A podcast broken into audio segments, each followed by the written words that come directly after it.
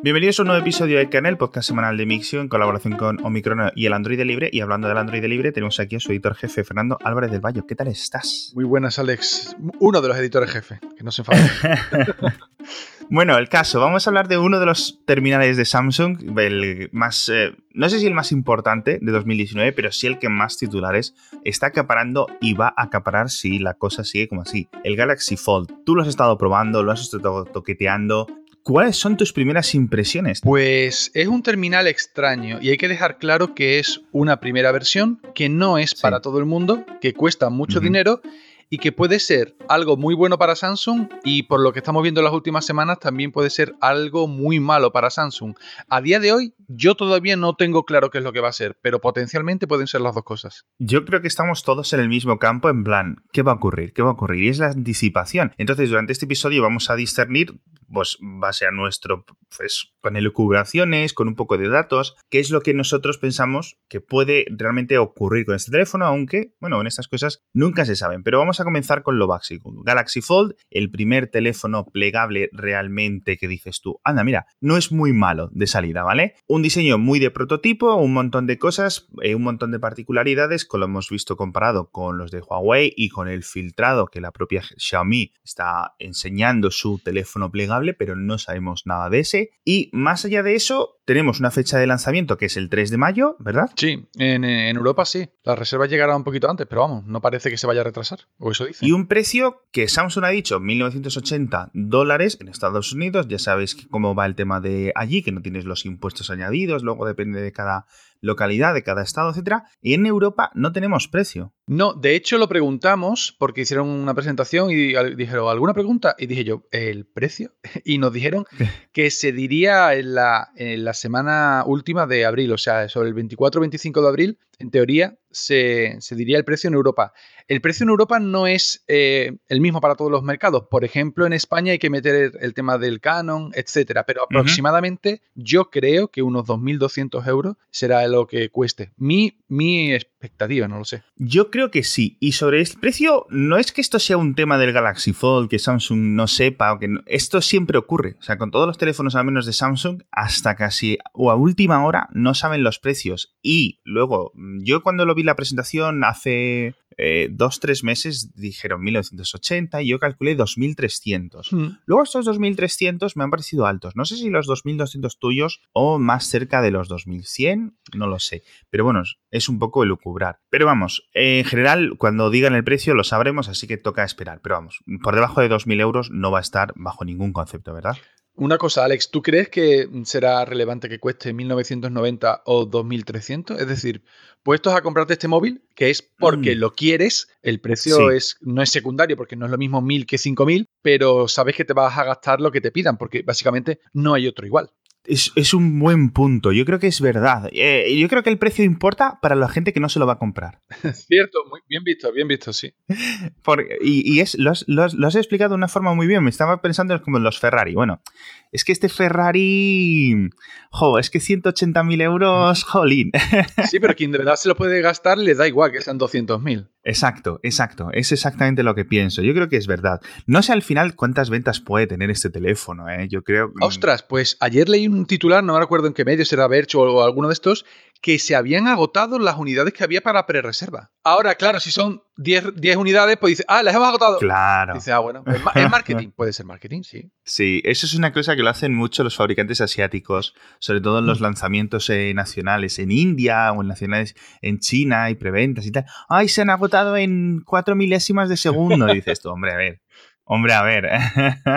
Pero bueno, vamos un poco al teléfono. ¿Cuáles son tus primeras impresiones de todas formas? En plan, oye, esto funciona, tú ves aquí un futuro, tú ves aquí algo, ¿qué ves? Eh, cuando, cuando llegamos allí nos, presentaron lo típico, ¿no? Lo que querían ellos hacer foco, sus prestaciones, etcétera. Al fin y al cabo, en cuanto a números brutos, porque este no es un móvil que vayamos a analizar mirando el tipo de procesador, la cantidad de la RAM, la resolución de la pantalla, que todo eso está al nivel más o menos de un Galaxy S10. Tiene más memoria RAM, las cámaras son más o menos las mismas, eh, tiene un procesador que en teoría no va a cambiar, que va a ser siempre el 855, total, que en cuanto a números y en especificaciones va a ser un terminal de gama alta, ya le vale por 2.000 euros, claro. Ah, pero esto va más allá, esto va del factor forma, esto va de ¿es Samsung capaz de cambiar la percepción que tenemos de los smartphones actuales? Esto es cada vez más grandes porque cada vez queremos más pantalla. Ellos dicen, no, te voy a dar más pantalla, pero te lo voy a hacer más pequeño. Y para eso obviamente tienen que doblarla. Mi sensación fue que es un terminal interesante en concepto, bien construido en tanto a los materiales, en tanto a la bisagra, no había ningún tipo de holgura, los imanes son potentes mm, en demasía incluso. O sea que es verdad que es muy grueso, tiene 1,5 centímetros. En el bolsillo me dio la sensación de no ser especialmente cómodo. Ahora bien, a nivel de impacto en el mercado, no creo que vaya a tenerlo. Esto no va a ser un S10, no va a ser un Galaxy 50, ni creo que Samsung lo quiera. El problema, ¿esto qué es? Esto es casi un ejercicio de imagen de marca para Samsung. Intenta volver a tomar la delantera en innovación, porque Huawei le ha estado, em, digamos, alcanzando en los últimos años. Xiaomi no tanto en innovación, pero sí en relevancia en el mercado. Y bueno, Apple es Apple. El tiro le puede salir por la culata si realmente los fallos que ha dado este terminal, de los que hablaremos luego, eh, son masivos. Que se quedan en unidades puntuales de análisis. Bueno, no, no pasa nada entre comillas. Aún así, me da la sensación de que Samsung ha salido antes de lo que debiera, pero claro, también dicen que llevan trabajando en esto desde el 2011 en pantallas flexibles. Si en siete años no han conseguido sacarlo, lo mismo necesitaban ocho años. Pero eh, hay demasiadas incertidumbres, demasiadas posibilidades para todavía no haberlo visto en el mercado, a ver cómo se comporta. Yo creo que lo de la agresividad con el lanzamiento, desde que lo anunciaron, dicen, y, para, va a estar en el mes de abril. Y yo, ostras, muy pronto me parece, ¿no? Para la, eh, cuando, la primera presentación que lo enseñaron con una funda para que no se viera, para que los competidores no pudieran, digamos, intentar averiguar qué es lo que hacían qué es lo que hacía el teléfono, etcétera, me pareció un poco muy agresivo. Luego lo vimos en el Mobile World Congress, siguieron manteniendo lo de abril y yo dije, oye, tú, está bien. Sobre todo me sorprendió lo del Mobile World Congress porque no lo estaban dejando tocar. El caso es que no sé por qué, porque se veía en el Mobile World Congress, los que estuvisteis allí, o los que estuvieron allí lo, saben, lo que es la, la arruga central, ¿no? Que se ve que la pantalla que al final, irónicamente, eso ha pasado por desapercibido, porque realmente cuando tú lo coges y lo, lo abres y lo tienes apagado y lo giras, decir, ah, mira, sí, se ve la arruga. Igual que cuando cogemos un panel OLED y lo inclinamos 38 grados para que el viraje a verde se note, dices tú, a ver, que, que sí, que, que se ve, pero ni Dios hace esto. Cuando tú usas el móvil normal y lo enciendes y abres la pantalla y la ves de frente, un, incluso un poquito inclinado, pero con la pantalla encendida y lo usas y pasas el dedo por encima, desaparece esa sensación de tener ahí algo. Si lo buscas y lo tocas, lo notas. Pero todo eso que parecía el drama de las pantallas flexibles, ¿no? Que si tenía un bulto aquí, que si tenía una arruga allí, todo eso ahora mismo parece que a nadie le importa y los que lo hemos podido probar, mm, compañeros míos, compañeros tuyos de la vanguardia del mundo, de muchos medios, lo probamos y dijimos, vale, está aquí, pero tampoco pasa nada. Incluso el notch llama más la atención por lo grande que es, pero aún así es algo que como el notch del iPhone y de tantos otros móviles pasa desapercibido una vez te acostumbras. Pero claro, si eso hubiera sido todo, pues genial, ¿no? Un móvil caro que se lo compre quien quiera y punto. Sobre el tema de la arruga, a mí me ha parecido el tema más curioso. Hubiera sido el tema que hubiera centrado el episodio hace cinco días, pero ha ocurrido lo que vamos a comentar después. Pero aún así, sobre el tema de la arruga, es una cosa que todo el mundo dice, lo que has dicho tú ahora mismo. Se nota más en las fotografías de lo que se nota, pero cuando tú pasas el dedo, hay gente que la ha llamado la baba de caracol, que va de arriba abajo. Me ha parecido una cosa graciosa, porque en las fotografías parece eso. Pero dice todo el mundo, no es tan grave. O sea, cuando tú lo tienes en la realidad, obviamente, pues queda un reflejo que en una cámara se puede capturar muy bien y cuando compartes la fotografía en Twitter, en una página web, etcétera, llama mucho la atención esa arruga. Pero luego es cierto que, aunque tú la puedes notar con el dedo, ¿verdad? Sí, sí, totalmente. Pero esa sensación es algo que dices tú, eh, es como si tuvieras el móvil roto o algo. No, no, no, para nada. De hecho, es una sensación que obviamente ojalá se mejore, porque no vamos a decir que, que me guste, ni mucho menos. Está ahí y ya está. Eh, la respuesta es, ¿yo me compraría un móvil flexible si ese fuera el, el único problema? Totalmente, sí, totalmente, porque además piensa otra cosa. Cuando tú coges una tablet, una tablet grande, una tablet de 8, un iPad mini en horizontal o un iPad normal, ¿cuántas veces cruzas con un deslizamiento de izquierda a derecha atravesando toda la pantalla? Es muy raro. A veces en algún juego tipo, yo qué sé, Free Ninja, ¿no? Me voy a poner un poquito nostálgico. Eh, sí, pero normalmente tú no estás haciendo esos gestos de casi, no sé, 10 centímetros de, longitud. Normalmente tú tocas en la parte derecha con una mano, en la izquierda con otra mano y ahí no hay ningún tipo de problema. Aún así, como digo, se nota y algún eh, alguno que sea un poquito más exigente, pues dirá, yo esto no lo quiero. Lo mismo que hay gente que dice, yo es que no aguanto las curvas en los laterales de los móviles o yo no aguanto que ah. vean los píxeles porque tiene demasiada poca resolución. Bueno, pues para, como digo, para gustos colores. Pero no creo que eso vaya a ser un argumento para evitar siempre su recomendación. Exacto, a mí me parece un, tema es que comparto exactamente todo lo que tú dices. Sobre este tema de las pantallas eh, plegables, eh, hay un impedimento. Es, obviamente, si tiene que plegarse la pantalla, tiene que tener una arruga, tiene que tener un doblez en algún sitio. Hacia adentro o hacia afuera, bien, o en, los modelos distintos, ¿no? Por ejemplo, hemos visto que el de Huawei se dobla hacia afuera y el de Samsung se dobla hacia adentro, con lo cual esta curva va a mantenerse en alguno de estos casos. En el futuro se habla de que las pantallas, digamos, tradicionales, como la que puedes encontrar hoy en cualquier smartphone, que tienen una capa protectora de cristal en vez de plástico, como este teléfono, que luego lo comentaremos, digamos que se puedan doblar como un bocadillo y cuando se desdoblen queden tan perfectamente tocadas, tan perfectamente unidas, tan perfectamente sin un, digamos, un huequecito entre ellas, que puedes tener dos pantallas diferentes, totalmente distintas, de, con un protector de cristal, pero que estén tan pegaditas que eh, no haga falta o que no veas una arruga. A lo mejor si pasas la uña en el futuro, dentro de dos años, vamos a poder decir, a lo mejor si lo notas y estaremos hablando de esto. Pero tú notas el hueco entre las dos pantallas, Fernando, ¿no? Y tú me dirás, pues sí, pero...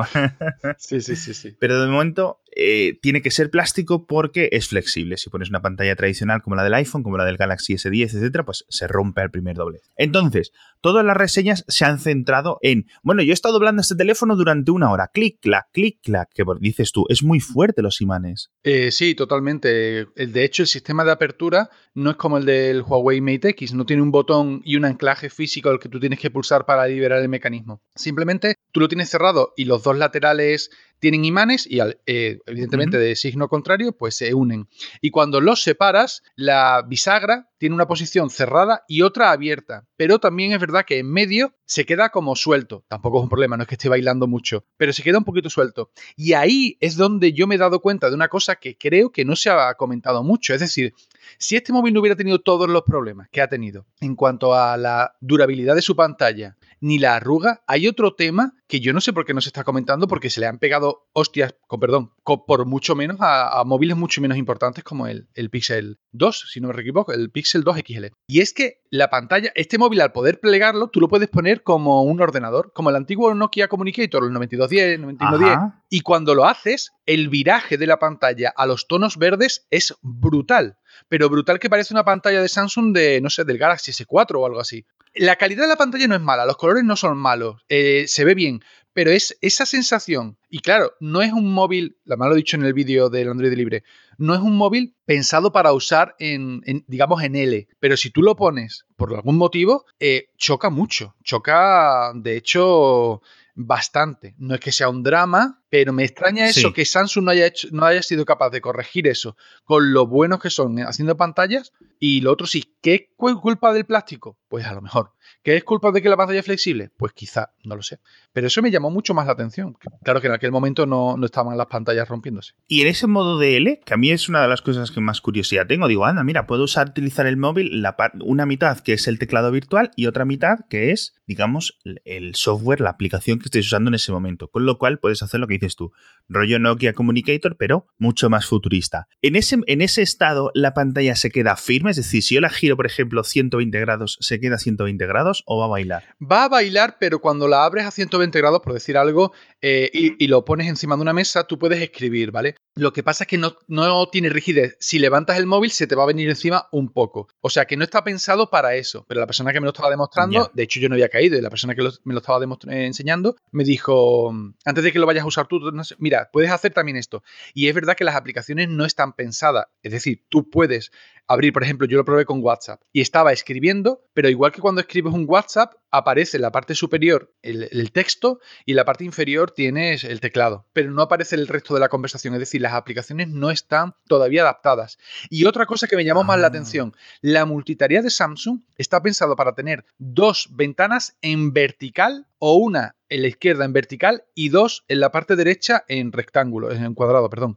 Pero no una horizontal y abajo otra horizontal, que sería lo perfecto para poder hacer uso de esto, ¿no? Con dos pantallas, como tienen algunos portátiles de, Lenovo, si no recuerdo mal. O sea que todavía aquí les falta un poquito de, trabajo. Pero vaya, que para ser un primer modelo, estos son. Estoy entrando ya demasiado al detalle como para que que sea algo problemático, pero potencialmente tiene interés, incluso que tuviera una posición fija, como tú dices, a 120 grados. Sí, lo, he considerado, digo, anda, mira, esto puede ser una opción chula para poder, digamos, pues estar escribiendo más eh, de una forma más cómoda, ¿no? Sin tener que tener una tableta, la tienes doblada, tienes un poco más de privacidad, si vas en el metro, etc. Dicho esto, sobre la pantalla interna 7,3 pulgadas a una resolución, o sea, un ratio de 4 tercios, que esto es una pantalla bastante grande, mucho más grande, digamos, que si fuera un móvil de 7,3 pulgadas de 16 novenos, ¿vale? Los ratios importan. Cuando hablamos de pulgadas, pues por trigonometría básica. Cuanto más cuadrado es, eh, tiende a tener más eh, centímetros cuadrados de pantalla, con lo cual cuando veáis que la pantalla interna es de 7,3 pulgadas, tenéis que tener en cuenta pues, que es mucho más grande que una de 7,3 pulgadas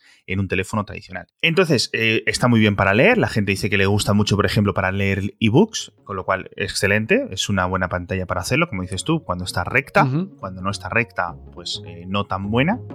Y el Galaxy Fold es excelente para leer libros, pero no hace falta tener un gran Galaxy Fold para disfrutar de los mejores audiolibros como los que tiene nuestro patrocinador storytel.es barra kernel, en el que puedes encontrar un catálogo increíble que puedes instalar en tu Android, en tu iPhone, en cualquier móvil, en cualquier tableta y comenzar a disfrutar de los libros de las novelas, cuentos infantiles, de misterio, de ciencia ficción, de historia, de lo que tú quieras, de una forma diferente. Pásate por storytel.es barra kernel, lo descubres por tu cuenta, te dan 30 días gratis para que lo pruebes sin compromiso y luego nos cuentas a ver qué tal.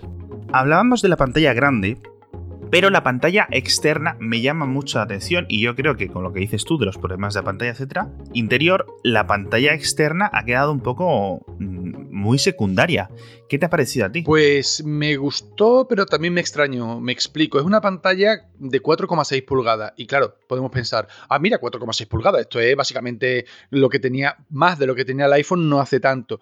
Pero es. El, iPhone 8 mismo son este, estaría cerquita, claro. Claro, pero ¿qué pasa? Que es, un ratio 21.9. 21.9 en una ah. pantalla de 4,6 pulgadas. Esto es, es como una pantalla de 3 pulgadas muy larga. Ya. Ahora bien, hay gente que ha dicho que le ha resultado incómodo escribir. A mí, sorprendentemente, me llamó la atención que el teclado de Samsung parecía que respondía muy bien a las correcciones de los fallos que yo escribía. Estaba escribiendo y tal y como yo iba escribiendo, veía algunos fallos y el teclado los iba corrigiendo. Y me, dio la sensación de que el teclado era lo suficientemente bueno como para responder un WhatsApp, más allá de un sí o un no, sino un, un par de frases, o para mandar un emoticono, o para cosas así. Eso, en ese sentido, me pareció correcto. También es verdad que ya he visto algunos análisis y la gente dice que lo que pasa con esa pantalla es que no te engancha, lo cual no es malo. Me explico. Tú vas a mirar una notificación de WhatsApp y lo miras. Y cuando ves la notificación de WhatsApp, dices, ay, mira, si también está aquí Instagram, voy a entrar. Y de Instagram pasa a Twitter. Y cuando te das cuenta, dice que ha pasado las últimas dos horas. Eso en una pantalla pequeña no pasa. ¿Por qué? Porque tú lo miras y lo haces rápido, controlas Spotify, tres cosas más y fuera. Y ya está. Así que eh, le veo la intención, pero es verdad, y se lo dije a los de Samsung, digo, ¿por qué esto tiene tantos marcos? Y me lo dijeron, dice, hombre, es que tenemos que meter un montón de componentes y en la parte interior es todo pantalla, o sea que me dijeron, en algún sitio lo teníamos que poner. Yo no sé si realmente no son capaces de haber reducido esos marcos, pero me parecen un poquito exagerados. Pero, bueno, ahí queda. A mí la pantalla exterior, me, alguien hizo una metáfora, he leído una metáfora que me quedó bastante convencida. Decía, esto es como un teler el Apple Watch. Ah. Puedes mirar las notificaciones ahí, pero al final acabas sacando el móvil. ¿Sabes lo que me refiero? Es decir, al final acabas desdoblando el teléfono para utilizarlo de forma completa. No, sí, lo que sí es verdad que me ha resultado muy, muy, muy cómodo usarlo como visor de la cámara porque tienes la interfaz completa, por supuesto, pero agarrarlo es súper sencillo, porque como es tan estrecho y dispara y no sé qué. A ver, es un móvil que pesa 263 gramos, tampoco es que quieras grabar eh, en vídeo, ya tiene que ser buena la estabilización porque te tiembla el pulso a los dos minutos, vamos, con ese peso. Es un cuarto de kilo de móvil.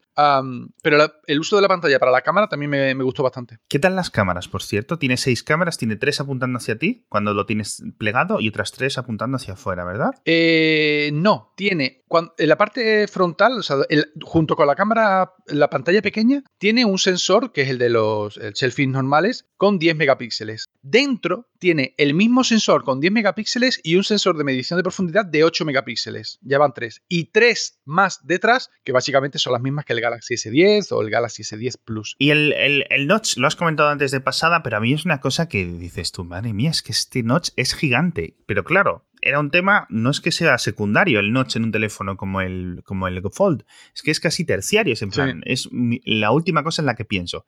Y venimos de año y medio de drama, de telenovela, de escándalo tras escándalo con el tema de los notch, que yo creo que al menos yo, y espero que muchos de los oyentes de Kernel, han quedado insensibilizados. Una discusión ya vieja, cansina, ¿no? Y eh, no es que a nadie le preocupe, pero creo que tampoco fue o ha sido tan grave el tema de los notch en sus diferentes versiones y variantes como para que mm, nos siga preocupando. Es decir, ya no voy a poder ver películas, ya no voy a poder no sé qué, lo voy a ver constantemente. Claro, nos veíamos casi un apocalipsis y al final pues no ha ocurrido nada. Pero en este teléfono yo veo un notch muy grande. Es verdad que el notch es muy, el notch es muy grande, pero piensa que es ligeramente más grande que el de un iPhone y la pantalla es, no sé, 5 o 6 veces más, no, exagerado, pero 3 o 4 veces más grande sí que es, en superficie me refiero. Yo realmente recuerdo haber estado probando el móvil y le he hecho fotos al notch, ¿vale? Porque obviamente tenía que mirarlo, pero no recuerdo ningún momento en las horas que estuve probando este móvil en el que yo me fijara en el notch. Más allá de, uy, que tengo que hacer una foto al notch que tengo que grabarlo en vídeo para hablar de él. Me pasó totalmente desapercibido. La pantalla es tan grande que me pasó totalmente desapercibido. Además, pienso una cosa, al tener formato 4 tercios, si tú quieres ver un vídeo, porque básicamente el notch no te molesta cuando estás viendo Twitter, normalmente, te molesta cuando estás viendo una película. Y si lo usas en, con un formato, me da igual, 16 novenos, 18 novenos, 21 novenos, en todos los casos te van a quedar una franja súper grande por arriba y por abajo. ¿Por qué? Porque, porque el móvil es 4 tercios. Dices tú, bueno, pues lo expando para ver la pantalla completa. Te estás perdiendo, no sé, dos tercios del metraje, porque es que no puedes encajarlo para ver una película bien. Bueno, la puedes ver bien, pero con franjas negras. O sea que tampoco es tan dramático, creo yo, como a lo mejor en, un, en, un, en un móvil normal, o al menos en mi percepción. También es verdad que le puedes quitar el notch de forma virtual con una opción de software. El problema es que Samsung, en vez de pintar la, barra de notificaciones de negro, lo que hace es moverla hacia abajo y quitarle un dedo de pantalla. No entiendo por qué hace eso de esa forma. No lo hace solo en este, ¿eh? lo hace en el S10, lo hace en el Galaxy 50, lo hace en todos. Y me parece, una, me parece algo que podría corregir. Lo que sí que me chocó del notch y me molestó, entre comillas, es que cuando tú deslizas, como ahí no, no hay barra de notificaciones, cuando tú deslizas el dedo desde el notch hacia abajo, no baja las, notificaciones. Y es un incordio porque siempre tiene que hacerlo con la mano izquierda. Claro, llega, no, a ver, llega a molestar. Problemas del primer mundo, ¿vale? Pero eso sí que me llama la atención cuando lo. Porque instintivamente lo bajé para ver una cosa y digo, hostia, no ha funcionado. No funciona, no funciona, no funciona.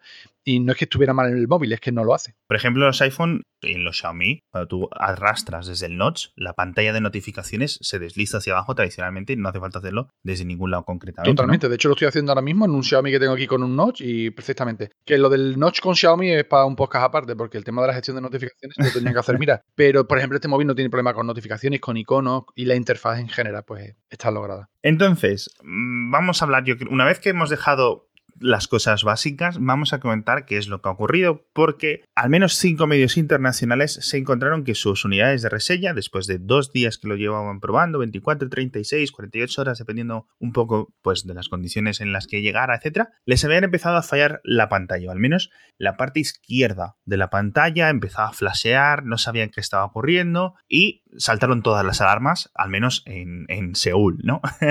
en principio, yo no sé cuántas unidades, tu edición no fallado, no hemos visto nada más que esos cinco modelos. Y me resulta muy curioso que aparecieran cinco modelos en cuestión de horas. Sí, en 48 horas. Y luego no haya fallado ninguno más. Dice Samsung que ha emitido un comunicado y tal y cual, que son versiones previas. Es decir, lo mismo, no son versiones definitivas y han usado para reviews modelos que, han sido mejorados mínimamente. Em, aún así, eso encajaría con lo que está pasando, de que no ha vuelto a pasar, hemos vuelto a ver ningún Galaxy Fold roto. Y, por ejemplo, en España o en otros mercados que, que han empezado a repartirlo, tampoco ha pasado. Pero claro, es que mm, salvo el caso de Dieter en The Verge y otro más, no me acuerdo de si era el de Mark Gurman, el resto de, fallos han sido entre comillas, provocados por los usuarios eh, por culpa de Samsung, porque han intentado quitar el, abro comillas, protector de pantalla, cierre comillas. O sea que tampoco es que hayan fallado tantas unidades porque sí. Otra cosa es que, el, ingeniero que haya decidido que eso iba a ser así tenga que ser despedido o no. Eso es, es un buen tema y yo creo que es un, tema muy importante y que los oyentes tendrán que decidir un poco qué es lo que, quien digamos,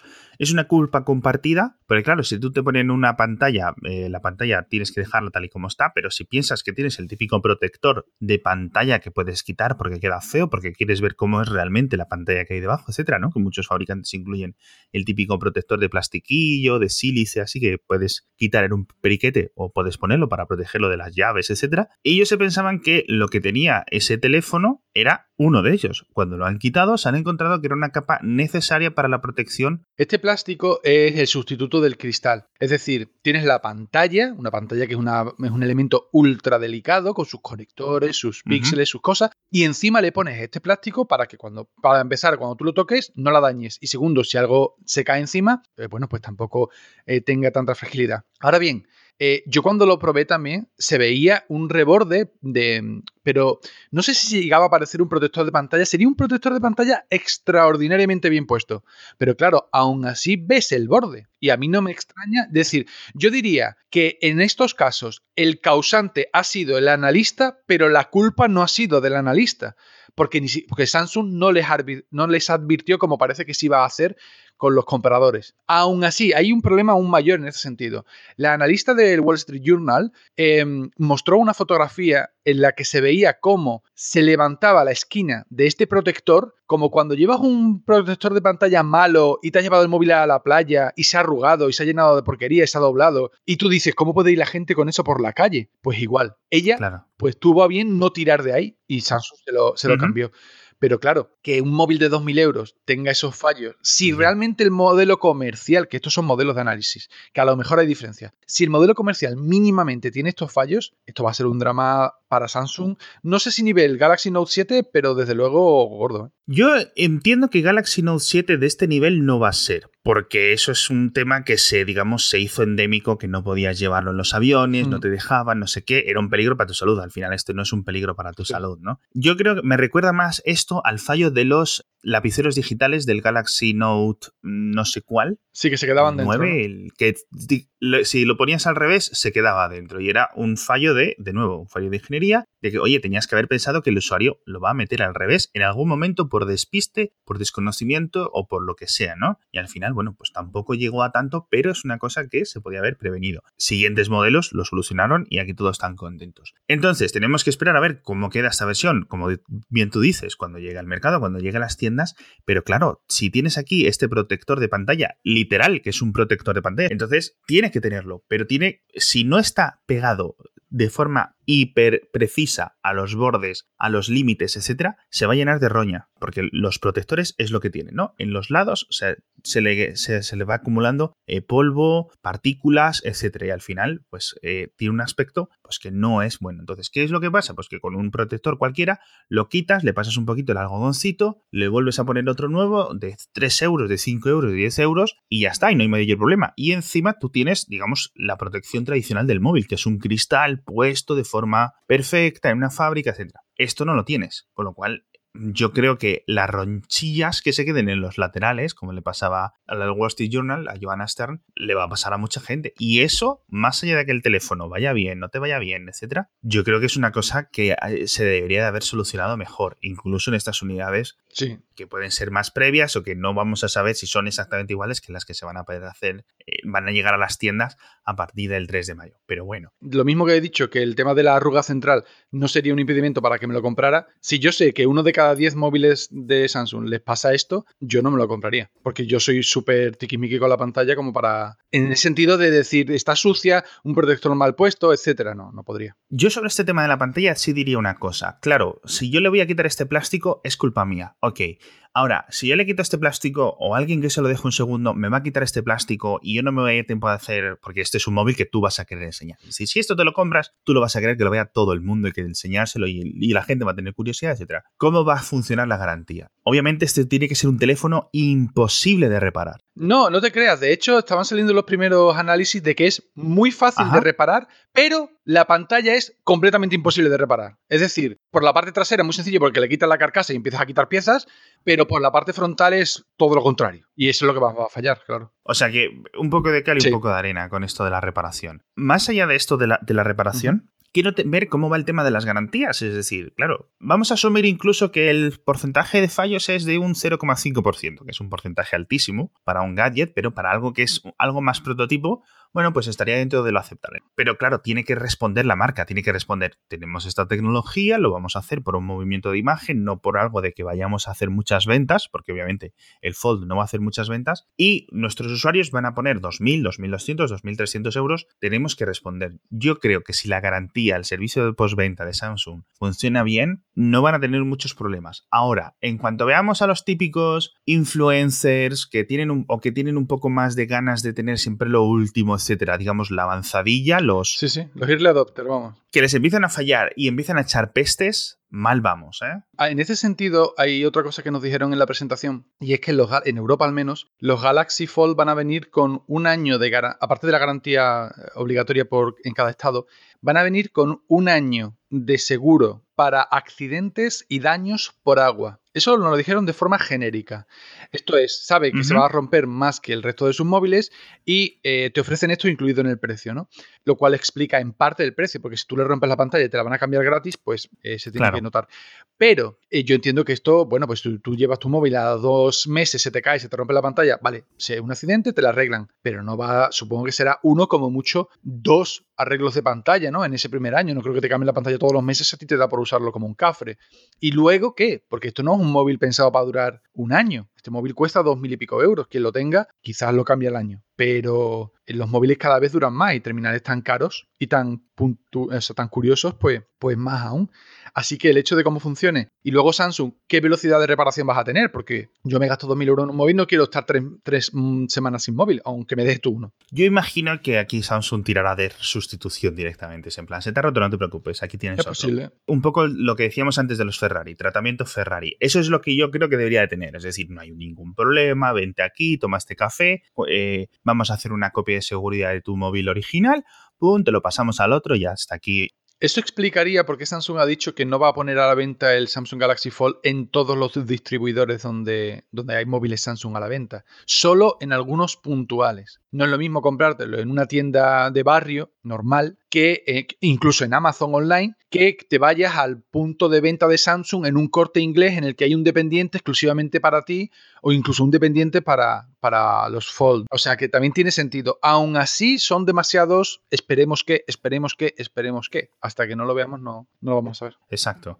Yo creo que es un tema que no vamos a verlo bien hasta que entren dos meses desde el, por el teléfono, porque al final, eh, digamos, el nuevo Xiaomi, no sé qué tal, puedes un poco esperar por dónde van a tirar las cosas. Dicho esto, nos falta un tema por comentar. Cuando el teléfono queda cerrado, queda como en forma de gota, es decir, no queda plano, perfectamente plano, no se quedan las pantallas internas tocando la una con la otra. Queda como una especie de curva similar al Surface Book de Sí. Microsoft, que no queda cerrado perfectamente. Es decir, no queda cerrado como un portátil, ¿vale? Queda la bisagra, tiene como un ángulo extra. ¿A ti eso qué sensación te da? Me da exactamente igual. En cuanto, en cuanto a diseño, entiendo que. porque lo han hecho? Para que la pantalla no se pliegue del todo. Es como cuando coges un papel y lo doblas y pasas la uña y luego lo desdoblas y dices, se ha quedado la marca. Joder, claro que se ha quedado la marca si le has puesto aquí presión por un tubo. Em, no me molesta. El problema de eso es que hace que el terminal sea más grueso todavía. No solo es el doble de grosor de la pantalla, de la parte norte, sino que incluso le metes un poquito más. Y aunque la mano es muy cómodo de llevar cuando está cerrado, yo cuando está cerrado eh, puedo unir mi anular con el pulgar y dejar el móvil dentro. Tengo las manos grandes, pero que es un móvil que se lleva bien a una mano y se maneja bien a una mano. ¿Qué pasa? Que luego cuando lo metes en el bolsillo y es un móvil que mide 16 centímetros de largo y 1,5 cerrado, se nota. Y eso, ese ángulo que tú comentas, que visualmente me da igual, no me molesta, se hace incómodo para portarlo encima. Pero mm, yo creo que aunque se quitara también iba a ser incómodo para portarlo. O sea que al final creo que eso me da un poquito igual. Y por último, entre este estilo de móviles plegables, este estilo de móviles que digamos que se dobla hacia adentro y el estilo totalmente contrario, que es lo que está preparando Huawei, en principio para el mes de mayo, si no recuerdo mal. Mm, sí, mayo-junio para verano. Depende del mercado, supongo. Que se dobla hacia afuera, es decir, tiene una única pantalla que se desdobla y se convierte en una pantalla más grande. Es decir, la parte de adelante y la parte de atrás se juntan en una.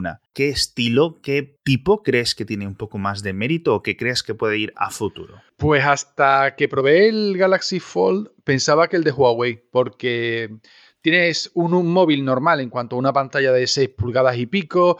Eh, la parte de atrás se activa cuando vas a hacer una foto para que la otra persona se vea. Me pareció súper interesante ese, concepto. Es que yo repito mucho la foto que le hago a mi novia porque nunca le gusta cómo le quedan. En ese sentido, ella se vería y decir, cuando tú digas, ya si eso yo disparo y ya está. ¿no? Y me pareció más interesante. Además, no usas dos pantallas, puedes utilizar, eh, en teoría, puedes ahorrar costes por, por ahí. Eh, las cámaras de selfies y las cámaras normales son las mismas, lo mismo que hizo en el Galaxy 80. Y hombre, las cámaras que son las mismas que la del P30 Pro de selfie tiene que ser la rehostia. Eh, problema, Samsung dijo que hacía esto para proteger la pantalla. Imagina si no hubiera hecho esto para proteger la pantalla la que se hubiera liado. ¿Cómo lo ha resuelto Huawei para que una pantalla que se rompe en un móvil que está diseñado para protegerla va a pasar, va a suceder cómo va a comportarse en un móvil que la usa como literalmente casi posavasos? Es decir, tú pones el móvil, lo pongas como lo pongas, a no ser que lo pongas en vertical y bueno, y por Dios que no se te caiga, eh, va a tocar pantalla. Eso me da pánico. Otra cosa es que diga, no, pues le pongo una funda por aquí, por allí. Ya, no, ¿vale? No. Lo mismo que la funda del Galaxy Fold. No, no es para llevar funda. Ese móvil no, no es para eso. Y visualmente, a nivel de uso, creo que me gusta mucho más el de Huawei, pero ahora mismo no, es miedo, ¿verdad? A mí me da igual, pero eh, creo que puede haber muchos problemas de roturas, a no ser que Huawei le haya puesto un protector muchísimo más resistente y que además eh, no te entre en ganas de quitarlo por, el tipo de diseño. Yo creo que has sacado un gran punto, que es el tema de que lo dejes por donde lo dejes, siempre va a estar la pantalla tocando la mesa o la pantalla tocando lo que sea. Vamos a ver cómo se soluciona eso, vamos a ver qué tipo de protector de pantalla ponen los de Huawei. Yo creo que en Huawei ha habido también pánico, o sea, si ha habido pánico en Samsung, la gente va a decir, ostras tú, eh, ¿quieres decirme que este plastiquito que hemos puesto nosotros también no vale? Sí, sí, sí. Porque yo creo que la solución tiene que ser similar. Al final tienen casi los mismos proveedores, una marca que otra, ¿no? O sea, tú, tú imagínate ahora mismo el típico iPhone original, este que tiene la foto que ya es casi clásica, que la gente lo lleva en el bolsillo con las llaves y tiene arañazos, no, es que ha cambiado el diseño, ¿vale? Y ahora mete, tú unas llaves con el, Huawei Mate X. O sea, a mí me está. Se me eso, eso, eso, directamente. Es que no, no lo había pensado en lo de las llaves. Tengo que pensar en llevar las llaves en, la, en el bolsillo contrario. Y siempre tengo que estar recordándomelo. Es decir, por defecto yo voy a meterlo todo en un bolsillo. No me preguntes por qué. Soy así. y este es un sufrimiento que van a pasar muchos. Entonces, los early adopters del Mate X, los early adopters del Galaxy Fold, etcétera, del posible nuevo teléfono que salga Xiaomi, otras compañías que irán viniendo, van a tener que hacer mucho esfuerzo, primero a nivel económico, para pagar por ello, y luego segundo es, oye, no va a funcionar o hay, digamos, una nueva frontera de un montón de temas que están solucionados en los smartphones actuales. Sí, sí, sí. Son aburridos, son lo que queramos. Pero oye, ¿sabes cómo funciona? Un iPhone nuevo tiene masivamente el mismo funcionamiento que el iPhone de hace 10 años, ¿vale? Tienes las mismas preocupaciones, lo que decías tú, de las llaves te rayan la pantalla, si se te cae y choca con la esquina, se destroza. Y, y ya está. Pero este tipo de teléfonos van a tener un montón nuevas de consideraciones a la hora de usarlo. Un montón de ventajas también, pero oye, sea como sea, es, yo creo que lo mejor es que los oyentes, la gente lo pruebe, vaya a las tiendas cuando esté, lo prueben por ellos mismos, vean si esto es para ellos, si esto no, si tienen dos mil y pico euros para gastar, si merece la pena, si no merece la pena. Y veremos en dos años. Por último, una última pregunta. ¿Tú crees que en dos años los teléfonos plegables, los teléfonos flexibles, van a ser algo importante? Es decir, como cuando salió el Galaxy Note original, esto es una locura, los teléfonos grandes no van a ningún sitio. Y al final se demostró que sí. ¿O crees que va a ser un poco como las teles 3D? Cuando se presentó el Galaxy Fold no me convencía. Cuando probé el Galaxy Fold vi que era el futuro y ahora lo dudo por el tema técnico. O sea que mi posición actual es, me encantaría que ese fuera el futuro, pero no tengo claro que técnicamente se pueda resolver. Es como lo que le pasaba a Apple con el, con el, Air Power. Molaría mucho que eso se pudiera hacer y que todas las cosas se cargaran inalámbricamente de forma inteligente, pero no sé si la física permite que se pueda hacer eso. Pues con esto es igual. ¿Doblar una pantalla es viable? Sí. Para el día a día, ahora no lo sé. Dentro de dos años lo veremos. Pero me encantaría. ¿eh? Bueno, Fernando, muchas gracias por estar en Kernel de nuevo.